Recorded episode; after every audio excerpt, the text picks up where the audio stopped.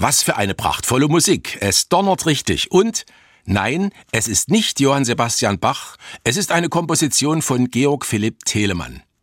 Dass ich gerade dieses Musikstück herausgesucht habe, ist kein Zufall. Es ist die sogenannte Donnerode, 1756 entstanden. Und auch der Anlass für diese Komposition war für Telemann kein Zufall. Die Donnerode beschreibt musikalisch ein fürchterliches Ereignis. Das schreckliche Erdbeben von Lissabon 1755. Ein Ereignis, das damals nahezu die ganze Weltöffentlichkeit beschäftigt hat. Nicht nur wegen der zerstörerischen Folgen. Und genau darüber möchte ich heute mit Ihnen reden. Über das Erdbeben von Lissabon 1755.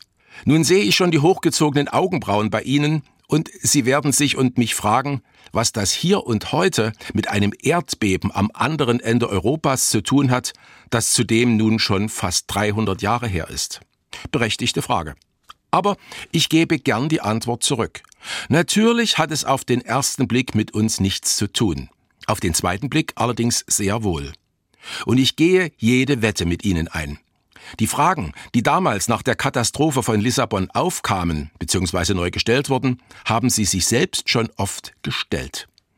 Ich schlage vor, lassen Sie es einfach zu, wenn ich Sie jetzt zu Beginn nach Lissabon entführe und dann vielleicht auch ein Stück zu sich selbst. Also Lissabon 1755. Es ist der 1. November. Gegen 9.40 Uhr bebt die Erde unter der portugiesischen Metropole auf eine bisher nie dagewesene Weise. Es dauert endlos lange fünf Minuten. Das Beben reißt breite Spalten in die Straßen Lissabons. Häuser stürzen ein. Kirchtürme kippen. Ganze Häuserzeilen stürzen in die sich öffnenden Krater. Sofern es die Menschen geschafft haben, aus den einstürzenden Häusern zu entkommen, versuchen sie, zum Hafen zu gelangen. Lissabon liegt am Atlantik. Am Ufer gibt es keine hohen Häuser, deren Einsturz Gefahr bringen kann. Aber die Menschen laufen in die Falle. Der Hafen ist merkwürdig leer, das Wasser ist verschwunden. Sie ahnen es, das Epizentrum des Bebens war ein Stück vor der Küste unter dem Meeresgrund, so dass sich das Wasser zurückgezogen hatte, um dann mit einer gewaltigen Flutwelle zurückzukommen. Tsunami. Wieder trifft es viele Menschen, die dann von den Wellen ins Meer gerissen werden. Und diejenigen, die entkommen konnten, flüchten zurück in die zerstörte Stadt, die inzwischen in Flammen steht. Ein Schreckensszenario. Die nahezu vollkommene Zerstörung Lissabons fordert fast 100.000 Tote, unvorstellbar. Und dieses Erdbeben war so stark, dass man Ausläufer und Folgen noch weit entfernt wahrnahm. An den Küsten Frankreichs und an der Niederlande. Sogar hierzulande, im Erzgebirge, stürzten damals einige Bergwerksstollen ein. Die Folgen dieses Erdbebens war in Lissabon und in den anderen zerstörten Orten natürlich die Bergung der Toten und Verletzten und der mühsame Wiederaufbau. Das Leid der Überlebenden aber blieb. Und es kam die Frage auf, die Frage nach dem Warum. Kann man bei einem Erdbeben überhaupt nach dem Warum fragen? Ist ein solches Naturereignis nicht ein absoluter Zufall? Aber bitte, was ist Zufall? Ein Zufall kommt aus dem Nichts. Nur gibt es für Christenmenschen keinen Zufall. Der Christ spricht da eher von Fügungen, also mit einem Sinn dahinter. Und genau da sind wir beim heutigen Thema, bei Fragen, die man später nach dem Erdbeben zu stellen begann. Und da die Menschen früher ungleich mehr mit Kirche und Glauben verbunden waren, wurden die Fragen zugespitzt. Warum lässt Gott das zu? Oder kommt das Schreckliche gar von Gott selbst? Die ewige Frage. Viele Gedankensysteme brachen nach dem Erdbeben genauso ein wie die Häuser in Lissabon. Damals war eine Meinung durchaus populär, wonach Gott die beste aller möglichen Welten geschaffen hatte, nämlich unsere. Eine Welt mit größtmöglicher Vollkommenheit, Harmonie und Ordnung. Diese These stammt vom großen deutschen Universalgelehrten Gottfried Wilhelm Leibniz, der davon sprach, dass letztlich alles gut sei und die wenigen negativen Ereignisse kaum ins Gewicht fallen. Eine sehr positive Weltsicht. Davon konnte man nach Lissabon 1755 nicht mehr sprechen. Dafür war die Katastrophe zu groß und zu unerklärlich. Der berühmte französische Schriftsteller Voltaire bezeichnete nach dem Lissabonner Erdbeben die bis dato herrschende optimistische Weltsicht auch aus diesem Grund als krachend gescheitert. Aber jenseits aller philosophischen Betrachtungen, für die Menschen blieb die Frage nach dem Sinn.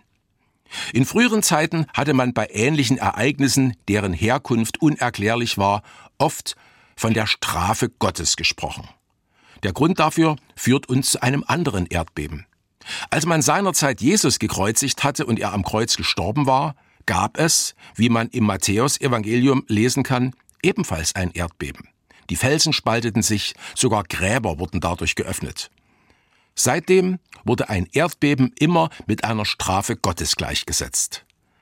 Aber auch das geriet nach Lissabon in eine Schieflage. Eine Strafe wofür? Die Hinrichtung Jesu damals war wirklich Menschenwerk und konnte eine Strafe Gottes verständlich machen. Aber Lissabon? Wirklich Strafe? Wofür? Und wurden hier die Falschen bestraft? Man überlege sich, die Zerstörung Lissabons umfasste vor allem das Stadtzentrum, die Paläste und besonders die Kirchen.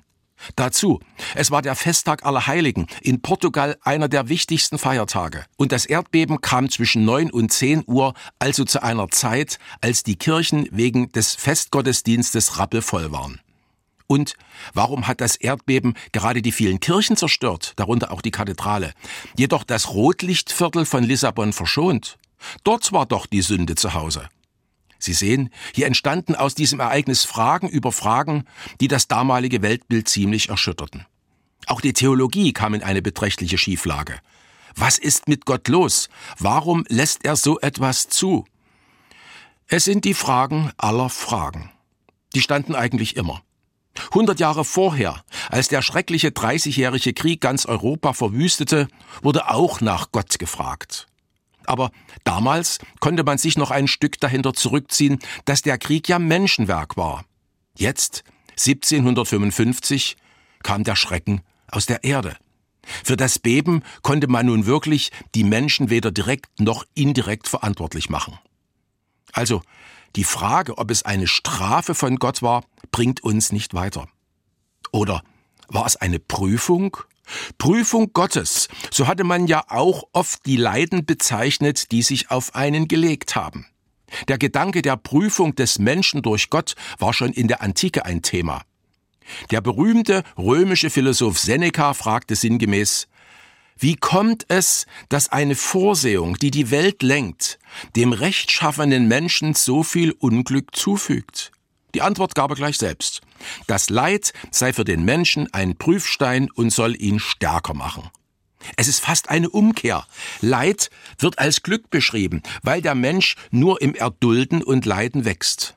Der kluge Seneca ist damit nicht allein. Denn dafür haben wir ein großes Beispiel in der Bibel. Die Geschichte vom unglücklichen Hiob. Der lebte sorglos vergnügt und gottesfürchtig und wird, ohne sein Wissen, zu einem Gesprächsthema zwischen Gott und dem Teufel. Letzterer winkt ab, dieser Hiob ist nur gottesfürchtig, weil es ihm gerade mal gut geht. Kommt eine Krise, fällt er vom Glauben ab. Gott sorgt nun dafür, dass dem armen Hiob alles genommen wird, nach und nach. Eigentum, Familie, sogar Gesundheit. Um ihn zu prüfen. Und Gott gewinnt diese etwas obskure Wette mit dem Teufel, weil Hiob auch in tiefster Not noch gottesfürchtig bleibt.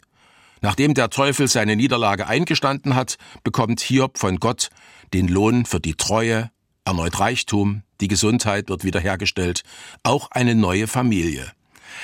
So richtig begeistert mich das aber auch nicht. Denn das Leid von Hiob kann ja damit nicht vollkommen getilgt werden. Auch hier bleibt ein offener Rest. Zurück zu Lissabon. Was hat diese Katastrophe mit Gott zu tun? Die Frage nach dem allmächtigen und gütigen Gott wurde neu gestellt. Konnte er das Erdbeben vielleicht selbst nicht verhindern? Dann wäre er nicht allmächtig. Oder hätte er es verhindern können und hat es nicht getan? Wäre er dann vielleicht doch nicht der gütige Gott? Nicht zufällig, dass sich gerade durch den Horror von Lissabon der Geist der sogenannten Aufklärung des 18. Jahrhunderts gestärkt fühlte. Der Ersatz Gottes durch die Vernunft. Gott ist tot. Die Wirkungen spüren wir bis heute. Wobei ich manchmal etwas zynisch für mich feststelle, dass es in unserer Zeit um die Vernunft, die die Aufklärung auf die leer gewordenen Altäre gestellt hat, auch nicht so gut bestellt ist. So bleibt, liebe Hörer, eine Antwort auf das schreckliche Erdbeben in Lissabon offen, wie auch eine Antwort auf alles Leid, das unsere Welt und wir erfahren. Wo kommt es her? Was hat Gott mit uns vor? Und ich denke, jeder muss seine eigene Antwort darauf finden. Auch das Zeitalter der Aufklärung mit seiner religionslosen Denkungsart konnte nach Lissabon 1755 bis heute keine Antwort finden. Der Atheismus beantwortet letztlich alles mit dem großen Nichts. Ein Nichts ist für mich keine Antwort. Ich habe mir jedenfalls die Frage nach Gott in den tiefen Tälern meines Lebens wahrlich oft gestellt. In der Regel bin ich aus diesen Tälern wieder herausgekommen, weil es Menschen gab, die mir die Hand gereicht haben. Vielleicht war das auch schon eine Antwort Gottes? Aber eins steht fest. Die beste aller Welten ist unsere gerade mal nicht. Neben allem Schönen, das uns umgibt, haben wir eben auch reichlich Unvollkommenheiten. Leid, Krieg, Elend und auch Naturkatastrophen. Die Frage nach Gott und seinem Verhältnis zum Leid bleibt offen. Vielleicht ist die Frage, wo war Gott, als das Schreckliche kam, falsch gestellt. Es ist eigentlich eine typische Menschenfrage. Wir schließen von der Welt auf Gott und verkennen, dass Gott größer ist als alle Fragen, die wir zu stellen in der Lage sind. Möglicherweise passt diese Frage nicht. Wer an Evolution glaubt, muss mit Katastrophen rechnen. Wir müssen zulassen, dass wir nicht alles wissen können und wissen werden. Auch die Wissenschaft kann viel, aber nicht alles. Endet nun meine heutige Geschichte, die mit dem Erdbeben von Lissabon so traurig begann, auch traurig? Nein, im Gegenteil. Denn wir Christen haben ein großes Glück. Wo für einen Nichtchristen das Wissen aufhört, geht es für uns mit dem Glauben weiter. Mit dem Glauben an einen allmächtigen, liebenden und guten Gott, der letztlich alles zum Besseren wendet, den wir, solange wir hier leben, nie ganz verstehen können. Bei allen Schrecknissen, wann in der Vergangenheit auch immer, und unsere heutigen Zeiten sind ja wahrlich gegenwärtig auch nicht besonders rosig, bleibt Gottes Versprechen durch das Leiden Jesu Christi. Auch Gott ging den Weg des Schmerzes und des Todes. Und genau da haben wir die Möglichkeit, uns an ihm festzuhalten.